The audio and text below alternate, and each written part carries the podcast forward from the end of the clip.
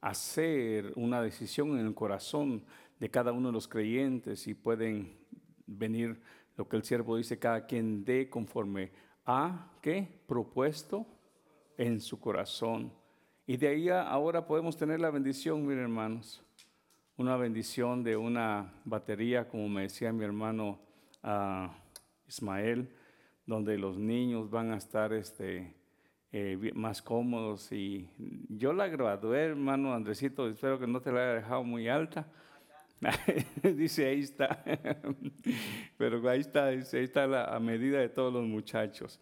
Y también este, me gozaba porque ahora los muchachos también tienen sus micrófonos. Y, y sabe qué, hermanos, eso es cuando el Señor toca corazones y que Dios bendiga a cada uno de las personas que dijeron, esto es para el Señor.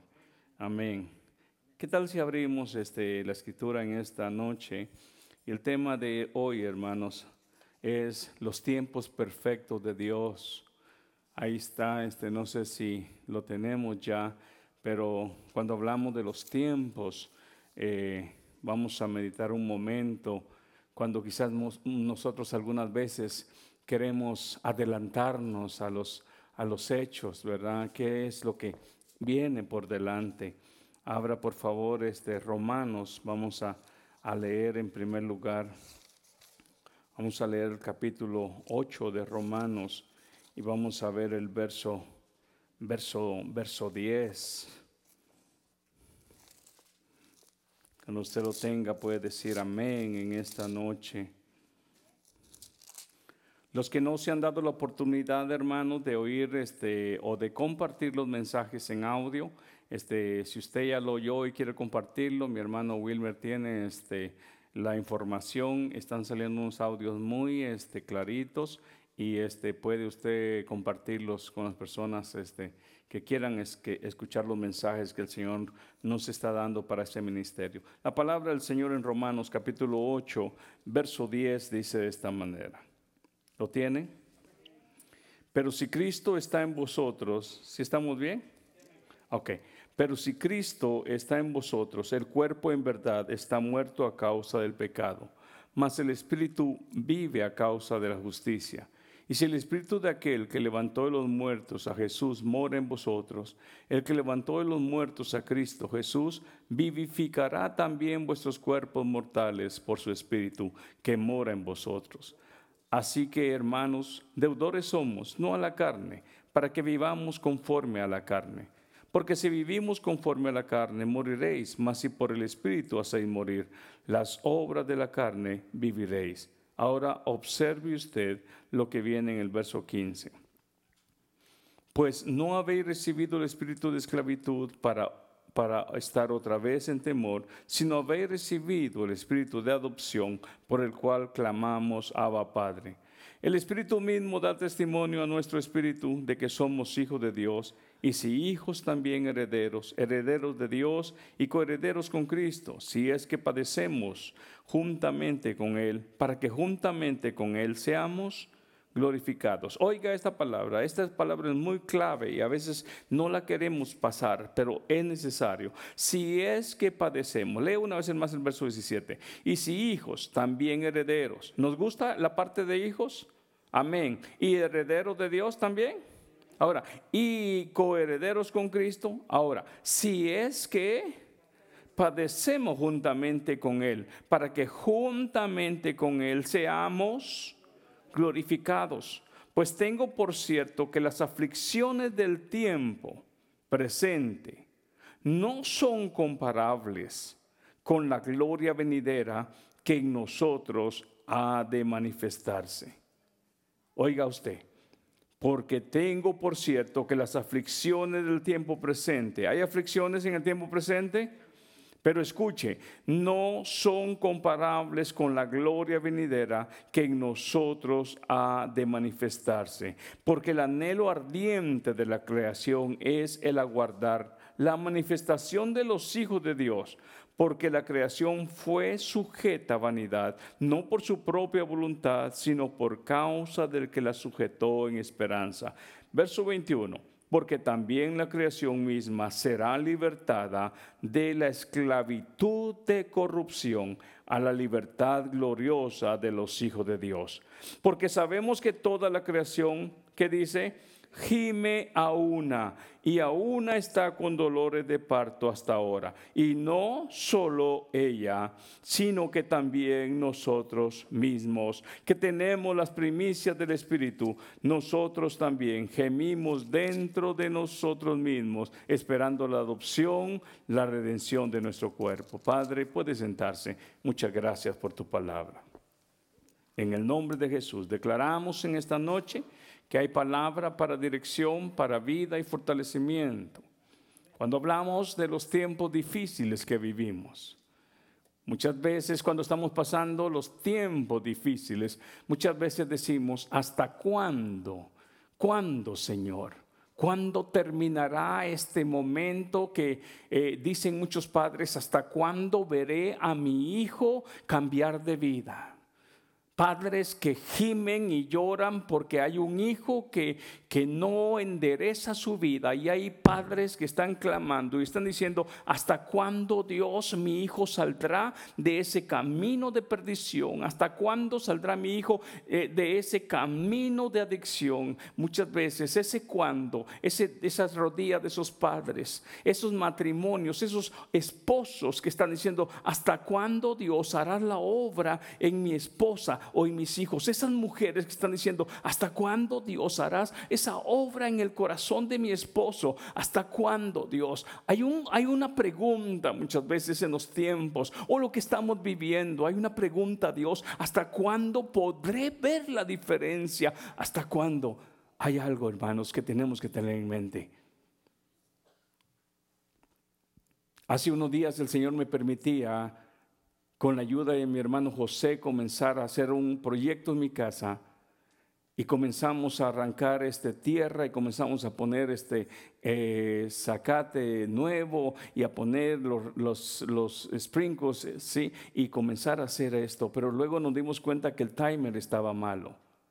Y el timer, escuche usted aquí, marca una hora que aquellos sprinkles van a regar, marca la duración de cuánto va a regar y marca qué estación o qué área va a regar. Cuando hablamos de los tiempos de Dios, Dios en todo lo que se mueve en su creación, desde el principio del hombre hasta cuando Él manifieste que el pecado y Satanás y todo tendrá su conclusión, Dios tiene un sketch, Dios tiene un programa, Dios tiene ya una agenda donde los tiempos, las edades y todos los acontecimientos no han ocurrido, ni están ocurriendo, ni van a ocurrir por producto de error o casualidad o algo que se, que se filtró. No, todo está, como dice Colosenses 1, 15 al 17, todo Él lo creó y la palabra nos enseña que todo subsiste en sus manos. Entonces, la creación misma gime porque ella fue sujeta a algo que ella misma no provocó, sino fue el pecado del hombre. La creación misma quiere salir de esa esclavitud, de esa atadura, y no solamente ella, dice el Pablo, sino que también nosotros gemimos queriendo salir de esto que entendemos que todavía en nuestra vida hay algo que no ha concluido la redención por medio de Cristo y la oferta que ahora tenemos a través del sello del Espíritu Santo como, como propiedad de Dios y como una iniciativa del fruto que viene. ¿Cuál es el fruto que viene? ¿Qué es lo que viene? ¿Qué significaban las primicias en el Antiguo Testamento? Las primicias significaban la muestra de una cosecha hermosa que estaba a punto de presentarse. El Espíritu Santo significa la promesa de algo bueno, de lo cual dice aquí el escritor de Romanos, no se para el dolor. ¿Cuántos han sufrido dolor? Yo lo he sufrido, usted lo ha sufrido. Cuánto hemos tenido que llorar porque humanamente no nos da gozo tenerle que decir o despedirnos de un hermano, de un amigo, de un padre, de una madre o de un hijo. Ha causado dolor, el corazón se ha hecho pedazos, se ha sentido uno doloroso. ¿Quién no ha sentido dolor cuando ha tenido que sufrir un divorcio, una separación? ¿Quién no ha sufrido dolor cuando ha tenido que sufrir un rechazo? Pero nada de eso, cuando viene la gracia de Dios, ahora nos dice, vendrá un momento donde todo eso no se comparará a lo precioso de lo que viene más adelante. Eso es lo que el Señor nos está diciendo. Y no solamente en los momentos personales, sino que en lo que se vive en la vida espiritual lo que el siervo Pablo llegó a sufrir, lo que la iglesia llegó a padecer, la persecución, los mártires muriendo por causa del predicar el evangelio, por causa de predicar el nombre de Cristo, tener que morir, hermanos, aleluya, quemados, tener que morir decapitados. Y allá en Apocalipsis se oye una voz y dices, oh Dios Padre Santo, verdadero y poderoso, ¿hasta cuándo vengarás nuestra sangre? Y él dice, todavía no es, un, no es momento, descansen porque todavía viene vienen unos, vienen otros más. Muchas veces queremos saber hasta cuándo, hasta cuándo, Dios, porque no es fácil la espera, no es fácil la espera. Y esto nos habla la palabra hoy. ¿Saben qué? Es cierto, el Señor no, el Señor, hermanos. Si usted se da cuenta en esta noche, el Señor no ha descuidado ninguno de los detalles de la vida suya. Él sabe exactamente por lo que usted ruega, por lo que usted llora. Él sabe por lo que usted muchas veces gime a solas, donde nadie lo sabe. Él sabe cuando en su rinconcito, donde nadie sabe, usted está diciendo, ¿cuándo, Señor? ¿Cuándo? Pero sabe que vendrá un momento donde el Señor dirá, aquello que padeciste, aquí dice es necesario, esos herederos, esos hijos de Dios, es necesario que de la misma forma que Cristo pasó momentos difíciles, también nos toque a nosotros pasar momentos difíciles para poder disfrutar lo que viene. ¿Cuántos alaban el nombre del Señor? Observe, hermano, cuando hablamos de esto, yo meditaba y decía, ciertamente, muchas veces no entendemos realmente, no entendemos realmente lo que es la vida, porque para entender lo que es la vida, tenemos que entender lo que significa la Biblia. Y la Biblia ciertamente es la palabra de Dios. Y la palabra de Dios nos enseña quién es Dios y nos enseña cómo conocerlo.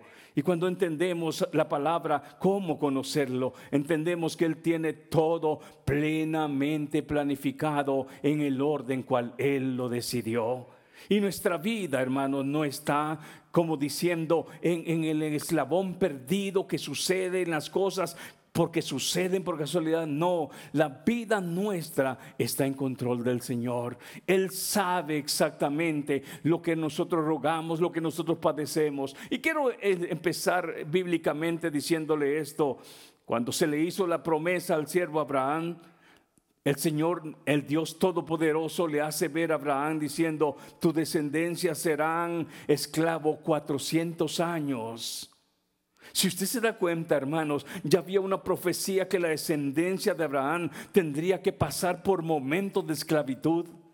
Ahora, pero si nos damos cuenta y volviéramos a pensar, hermanos, desde aquel momento que, que, José se da cuenta que está en un lugar hermoso, pero desde aquel momento donde muere el faraón que apoyaba a, José y las cosas comienzan a revertirse y se dan cuenta que los, que los hebreos comienzan a crecer y entonces comienzan a esclavizarlos. Si se da cuenta, pasaron 100 años, 150 y quizás ellos no estaban contentos porque nadie está contento ser esclavo y estar siendo martirizado en aquel momento, pero sabe que no fue a los 300, fue a los 400 como se menciona. Y aunque usted ve en Éxodo 430 y se menciona ya los 400, dejémoslo en 400 para que usted se dé cuenta que ciertamente Dios sabe cuándo durará.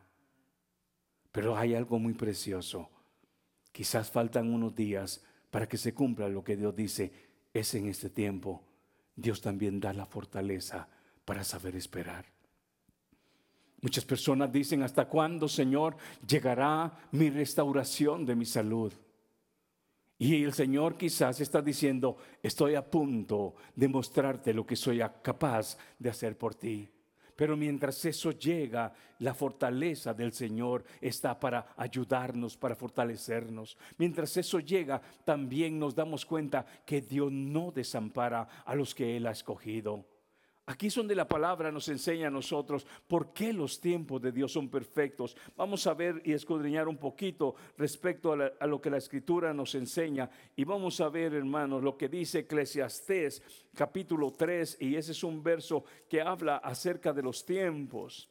Eclesiastés capítulo 3. Vamos a leerlo en esta noche porque muchas veces al desconocer nosotros la manera que Dios mueve, la manera que Dios administra. Escuche bien, que Dios administra lo que Él ha creado. Muchas veces nos turbamos porque pensamos que Dios se olvidó de nosotros, que Él no tiene control en nuestra situación, pero Él tiene control de todo lo que ha creado. Aún la misma creación dice que gime. Pero ¿qué dice Eclesiastés capítulo 3, verso 1? Todo tiene, ¿qué dice?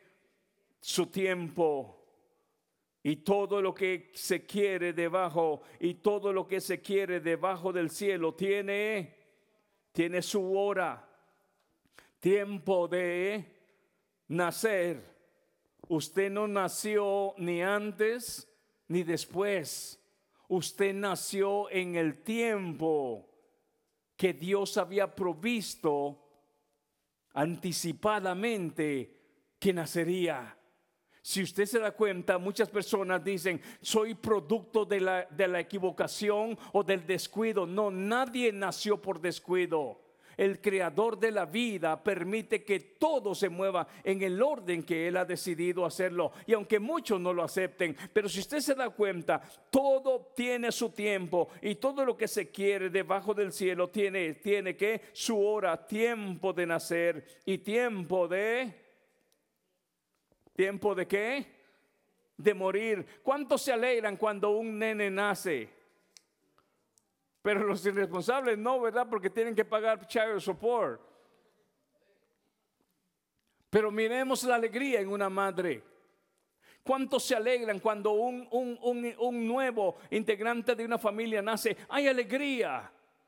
Pero ¿existe la misma alegría cuando alguien tiene que partir? No. Pero todo tiene su tiempo. ¿Por qué aceptamos con gozo el nacimiento de un bebé? Pero nos cuesta aceptar con gozo la separación de uno. Oiga, tendría que ser con gozo porque es voluntad de Dios. Pero sinceramente no hay gozo cuando alguien que amamos muere o tiene que separarse o tiene que irse de nosotros porque muerte es separación física.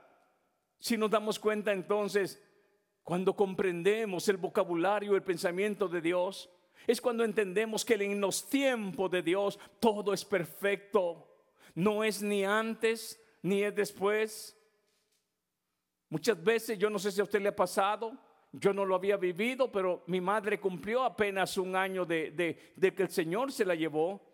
Y más que alguna vez cuando yo le recuerdo, mi corazón se llena de, esa nostalgia y salen mis lágrimas. Y le digo, Señor, pero yo sé que ella está en tu presencia. No es fácil humanamente eh, recordar ese momento de dolor. Y Dios nos permitirá regresar a nuestra Guatemala en unos días, en un tiempo muy, muy cercano. Y, he pensado y digo, cuando regrese y por primera vez no poder ver a mi madre, pero sabe que los tiempos de Dios son perfectos y solamente cuando reconocemos como el calendario, el orden, la forma en la cual Dios ha programado las cosas, como ese timer que le digo de los sprinkles, de los sprinkles, él cuando usted lo programa le dice que va a regar a las 6 de la mañana, que va a regar por 15 minutos y va a regar en este lugar, en esta estación. No va a ser otra, va a ser exactamente porque eso aprendí y me doy cuenta que aunque usted tenga cinco estaciones, la primera estación riega aquí, la segunda aquí, la tercera aquí y Dios programa todo y Él sabe las épocas, las estaciones, los tiempos, la hora y nunca es antes ni nunca es después. Solamente cuando entendemos que nos movemos en el tiempo de Dios. sabemos esperar con paciencia. ¿Cuántas veces le hemos dicho al Señor, Señor, quítame ya esto? ¿Es cierto? Muchas veces lo hemos hecho. Y es lo que normalmente hacemos. Esto es lo humano, no solamente de allá, de los de allá, regularmente, si somos sinceros, de todos. Señor, cambia esto. ¿No lo hemos hecho? Sí, la mayoría hemos dicho, Señor, ¿por qué? Porque eso nos causa dolor, eso nos causa quizás tristeza, eso nos causa muchas veces algo diferente en nuestro corazón.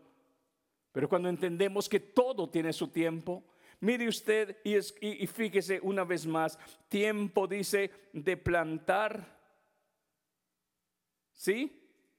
Y tiempo de arrancar lo plantado. Mi hermano me ayudó a plantar unas, unas plantitas y a, echar unas semillitas. Echamos unas semillas de rábano y echamos tierrita encima, pero todavía no es tiempo de cosechar, porque ni siquiera ha brotado, ni siquiera ha germinado. Pero vendrá el día, ¿cuándo? Ese cuándo, el Señor sabe. Yo diría, son 30 días, Puede ser que un, un, este, ¿cómo se llaman los, que trabajan en la tierra? Al agricultor me diga, ¿sabes qué? Desde que tú siembras esta semilla, ya por los estudios que hay, por la experiencia, eh, esa semilla va a germinar y en 40 días tú puedes comerte tu rábano. Sí, porque lo han estudiado, se puede. Pero hay algo muy hermoso que tenemos que tener en mente. Yo tengo que esperar ese proceso para poder disfrutar de lo que planté. Y eso es lo que nos está diciendo aquí la palabra. Cuando comprendemos los tiempos, tenemos que esperar lo que se debe de esperar para poder arrancar. Porque lo que arranco ahorita va a ser pura tierra. Pero en el tiempo de Dios perfecto, podemos entender que todo está programado a la hora, la duración y el área. ¿Se recuerdan que alguna vez les dije, podemos pedirle al Señor que Él obre, que Él nos moldee? Lo único que no podemos pedir es cuánto va a durar, ni el terreno que va a usar Él para hacerlo. Porque por nosotros fuera, yo quisiera que Él, él obre mí yendo todos los días a comer sushi, comiendo este, tacos al pastor y allá con un coco en Acapulco. Pero las cosas no son así. Aquí habló, cuando leímos el primer verso, esos correderos y esos hijos también tienen que pasar momentos difíciles como los que Cristo ha pasado.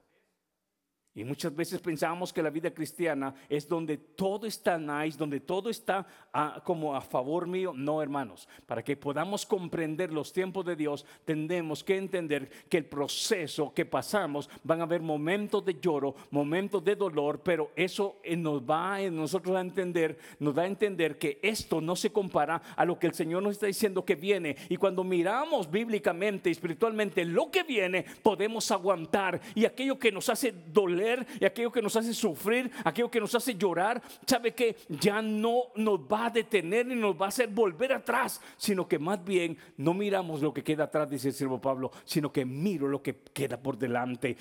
Me extiendo a lo cual yo me dirijo y cuando queda atrás me doy cuenta que todo aquello lo que quedó atrás, Dios está haciendo algo para que adelante Él pueda mostrarme algo diferente. Y vamos a verlo realmente lo que la escritura dice dice, mire por favor, ahí mismo vamos a ver el, fin de este verso, ¿verdad? Del que estamos aquí en el verso 3, capítulo 3, verso 3. Tiempo de matar y tiempo de curar, tiempo de destruir y tiempo de edificar, tiempo de llorar y tiempo de, de reír, tiempo de endechar y tiempo de bailar tiempo de esparcir piedras y tiempo de juntar piedras, tiempo de abrazar y tiempo de abstenerse de abrazar. No todo el tiempo va a estar abrazando usted. Ahorita en el tiempo del COVID tuvo que abstenerse. Sí, eso para que aprendamos. Sí, ¿cierto o no? Tiempo de buscar y tiempo de perder, tiempo de guardar y tiempo de desechar, tiempo de romper y tiempo de coser, tiempo de callar y tiempo de o sea que hay tiempo de callar también. Y porque a veces nomás nos gusta hablar. ¿Se da cuenta? ¿Sabe por qué a veces nomás nos gusta hablar? Porque no conocemos la manera en la cual Dios pone el timer. aleluya. ¿Será que a veces necesitamos una programación nosotros que nos diga, cállate, cállate vos? ¿Sí o no? Hay momentos en los cuales dice, cállate. Tiempo de callar. ¿Y sabe qué, hermano? Es conocer una manera en la cual Dios programa a sus hijos. Observe el Salmo 126 ahora. Observe el Salmo 126 y usted se va a gozar de esto.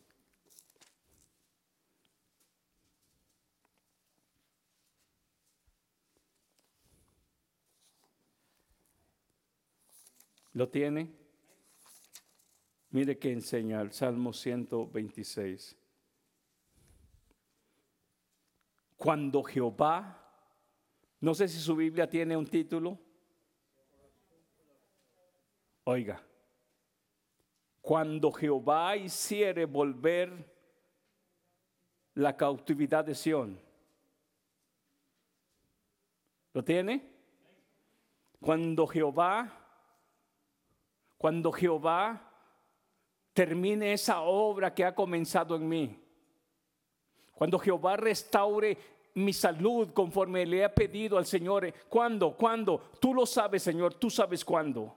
Yo no lo sé.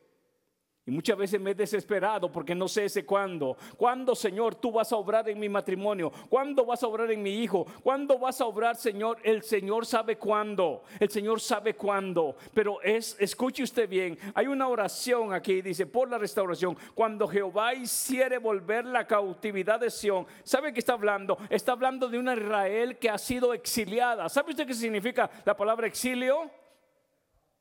Aquel que ha sido desterrado, aquel que ha sido forzadamente a salir de su patria.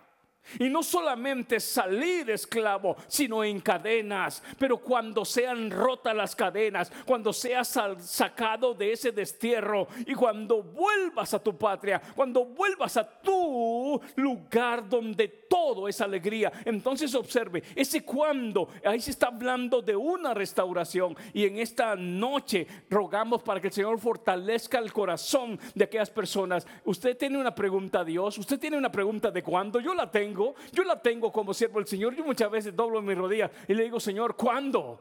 ¿Cuándo? Y lloro delante de la presencia del Señor, pero yo no puedo ni adelantar ese cuándo. Será en el tiempo de Dios. Y mientras ese cuándo se va llegando gradualmente, yo digo, wow, este cuándo ya llegó, pero ahora pido por otro cuándo. Y mientras tenga que llegar a ese cuándo, tengo que esperar de la misma forma que llegó el primero. Alaba usted el nombre del Señor. No es a nuestra manera, no es a nuestro tiempo, no es cuando todo se pone a nuestra, eh, ¿cómo se dice? A nuestra mejor atmósfera, a nuestra mejor conveniencia. Es cuando Dios dice que las cosas van a pasar. No es cuando todo está este, bien bonito, bien balanceado, bien controlado. No, no, no, no. Es cuando menos lo esperamos. Dice, es hoy. Y vamos a verlo. Y mire que dice 126. Cuando Jehová hiciere volver la actividad de Sión, seremos como los... Esto que estás viviendo en este momento, mañana será como un sueño. no lo vas a creer. ¿Y Dios hizo eso con mi hijo? Sí, Dios hizo eso con tu hijo. Será como un sueño. Dios hizo esto en mi cuerpo que los doctores dijeron que no y, yo pensé que ya no había remedio. Sí, no lo vas a creer, será como un sueño. Pero tenemos que entender que Dios tiene las cosas bien programadas, no es ni antes ni después. Los tiempos de Dios son perfectos y a los que aman a Dios todas las cosas le ayudan a bien. Pero cuando, cuando entienden y entendemos el tiempo y la forma en la cual Dios programa, a su creación. Mientras no entendamos eso, vamos a estar chocando siempre, siempre con lo que nos pasa en la vida, porque siempre va a ser una turbación del alma, lo que nosotros no podemos entender porque no sabemos el cuándo. Y al no entender el cuándo, entonces en vez de tener fe, muchas veces lloramos angustiados, desesperados, como aquel pez que está nadando en contra de la corriente. Pero escuche usted, hermano, mire aquí lo que dice el 126. Seremos como los que sueñan. ¿Sabe qué significa eso? Eh, usted se ha puesto su mano en su boca alguna vez y dice, no lo puedo creer. ¿Eso está pasando? Sí, eso está haciendo Dios por tu hijo, por el cual has llorado, el cual en este momento piensas que nada va a cambiar. Eso está sucediendo en tu matrimonio cuando crees que nada va a suceder. Eso está sucediendo en la vida de tu, eh, de tu salud, en la vida de tu trabajo, en las áreas que nunca pensaste que algo cambiaría. Pensarás que estás soñando, pero no, no será un sueño, será una realidad. Esos cuandos, cuando lo ponemos en la mano del Señor, podemos entonces dormir en paz me acostaré y asimismo dormiré, porque solamente tú me haces estar confiado, porque Él tiene en sus manos ese cuándo. ¿Cuándo, ¿Cuándo vendrá mi príncipe azul? ¿Cuándo vendrá tu doncella? Dios sabe cuándo. Dios sabe cuándo. ¿Sabe qué, hermano? Muchas veces el joven o la señorita dice, ¿cuándo voy a conocer ese príncipe azul? Aunque le llegue morado, hermano, pero cuando le llegue va a ser de bendición. Le va a ser de bendición. Le va a ser de bendición. Y pensarás que está soñando, pero no será un sueño. Será la respuesta de una petición. Alaban el nombre del Señor, hermanos. Es cuando entendemos que estamos en el timer de Dios. Es cuando entendemos que estamos en la programación de Dios. No será antes ni será después. Cuando usted programa su timer, y lo pone a las 6 de la mañana, que aquello va a regar, cuando usted pone su alarma y le va a sonar a las 5, no le va a sonar a las 4, le va a sonar exactamente a la hora que está programado su teléfono. Cuando entendemos entonces que Dios tiene todo exactamente programado, puedo dormir confiado, porque no me va a despertar a la 1 de la mañana, sino que me va a despertar una hora antes de irme a trabajar. ¿Ya captó? Pero sinceramente, nos cuesta entrar en ese, en ese rol de esa programación. Nos cuesta cuando no entendemos que Dios tiene todo en control. Y nos frustramos, nos afligimos, nos desesperamos, porque quisiéramos que fuera hoy. Y no solamente hoy, así, estamos acostumbrados a decir eso, ¿no? Así. Pero ¿sabe qué? Resulta que en el plan, en el sketch de Dios, en el, en el, en el agenda de Dios, no es cuando yo digo así, sino que cuando Él dice que es ese cuando. Y cuando nos metemos ahí, ¿sabe qué, hermano? Se puede dormir más tranquilo. Muchas veces en mi vida me pasó y, todavía me sigo preocupando por algunas cosas, pero a medianoche, a las 3 de la mañana digo, pero si no voy a cambiar nada por desvelarme, lo que va a cambiar es que mañana voy a traer los ojotes así y voy a traer sueño. Solamente cuando dices, Señor, tú tienes en control lo que yo no puedo hacer. Entonces observe qué es lo que pasa cuando se ora y se pide con esa convicción. Verso 2. Entonces nuestra boca se llenará de risa. En otras palabras, cuando ese cuando se llegue a cabo, no vas a poder ocultar el gozo de que te das cuenta, llegó lo que pedí.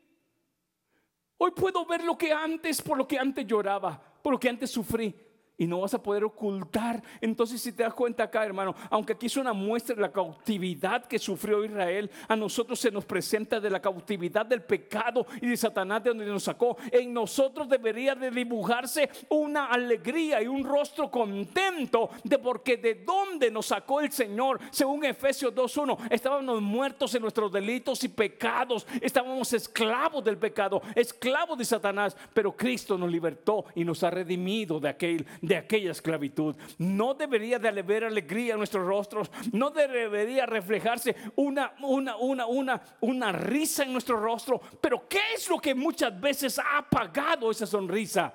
Las aflicciones de la vida. La renta, la, la salud,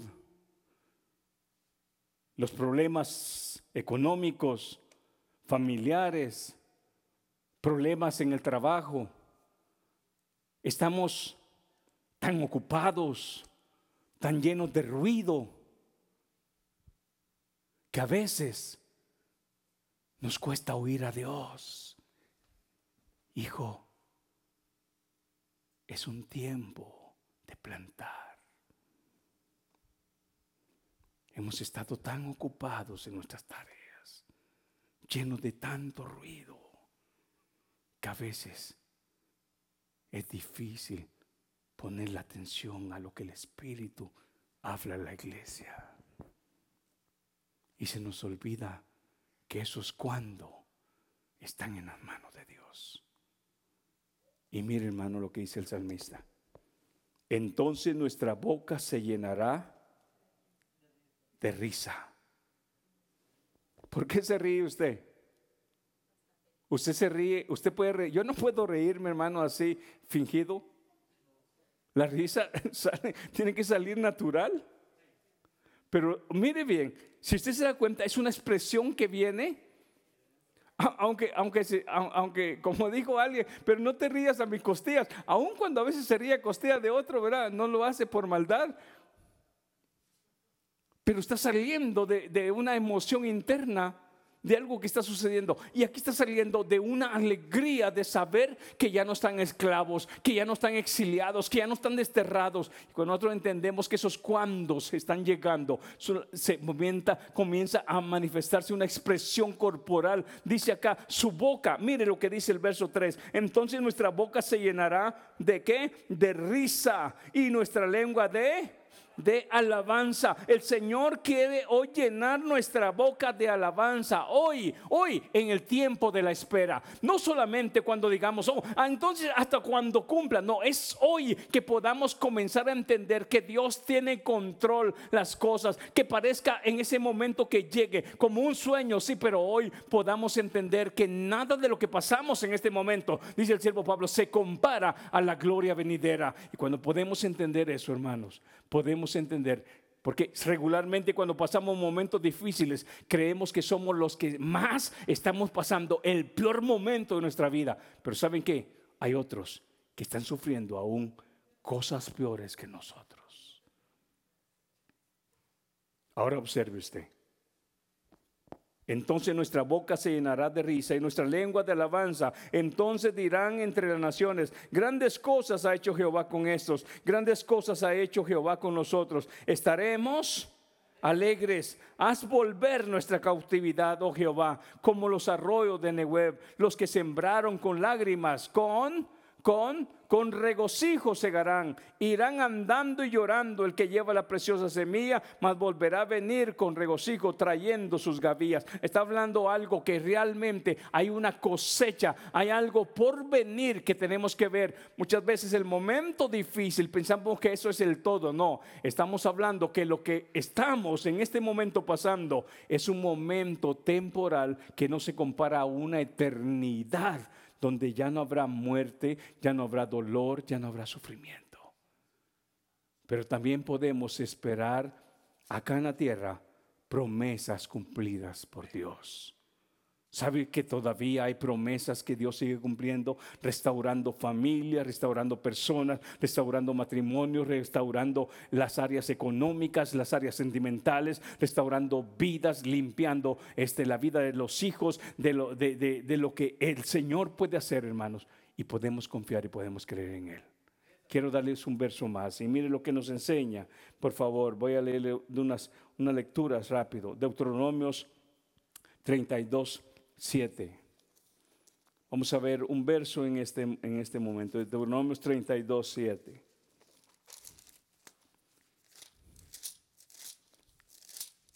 ¿Se da cuenta qué hermoso es conocer los tiempos de Dios? 32, 7 dice de esta manera. Deuteronomios. Acuérdate que de los tiempos antiguos. Considera los años de muchas generaciones. Pregunta a tu padre y él te declarará. A tus ancianos y ellos te dirán, cuando el Altísimo hizo heredar a las naciones, cuando hizo dividir a los hijos de los hombres, estableció los límites de los pueblos según el número de los hijos de Israel, porque la porción de Jehová es su pueblo, Jacob, la heredad que le tocó.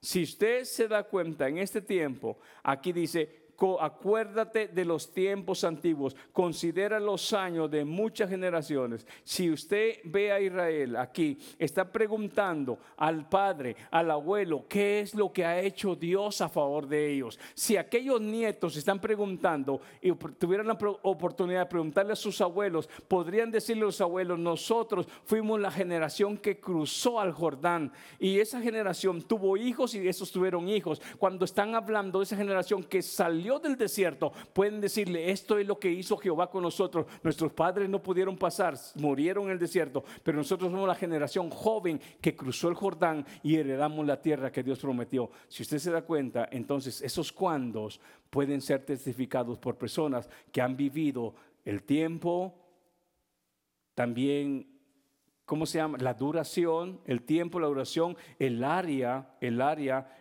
donde se llevaron a cabo las cosas de las obras de Dios. Aquí es donde podemos, testificar cada uno, esto es lo que sucedió en mi vida. Hace unos días yo meditaba, dos semanas después que al Señor en oración le dije, Señor, si es esta labor la que tú quieres hacer, que pueda ser un siervo que sirva, Señor, en este ministerio, aquí estoy, enséñame. Dos semanas más tarde, recuerdan ustedes lo que yo les he mencionado, dos semanas más tarde a mi esposa le, le, diagnosticaron una operación en sus dos ojos, una restauración que duró 18 meses, que fueron bien difíciles. Me tocó aprender me tocó aprender a limpiar, me tocó aprender a cocinar, me tocó aprender, hermanos, a lavar, me tocó aprender muchas cosas que yo no hacía antes, pero sabe que fueron 18 meses que muchas veces mi esposa en una oportunidad me dijo, ¿cuándo? Y sabe que cuando ese cuándo vino, pude darme cuenta, como lo que dice aquí, no lo podía creer, pero ese cuándo llegó. Llegó el momento donde sus ojos después de 18 meses fueron restaurados y ella tomó su licencia de vuelta, comenzó a manejar y sabe que muchas veces pensamos, ¿cuándo? Me recuerdo que cuando comenzó el proceso, yo le dije al Señor, Señor, no queremos pensar en meses, ni queremos pensar en semanas, solamente queremos pensar en un día, dándonos la fuerza de hoy, para que cuando ese cuando llegue, estemos fuertes y de pie. Póngase de pie en esta noche.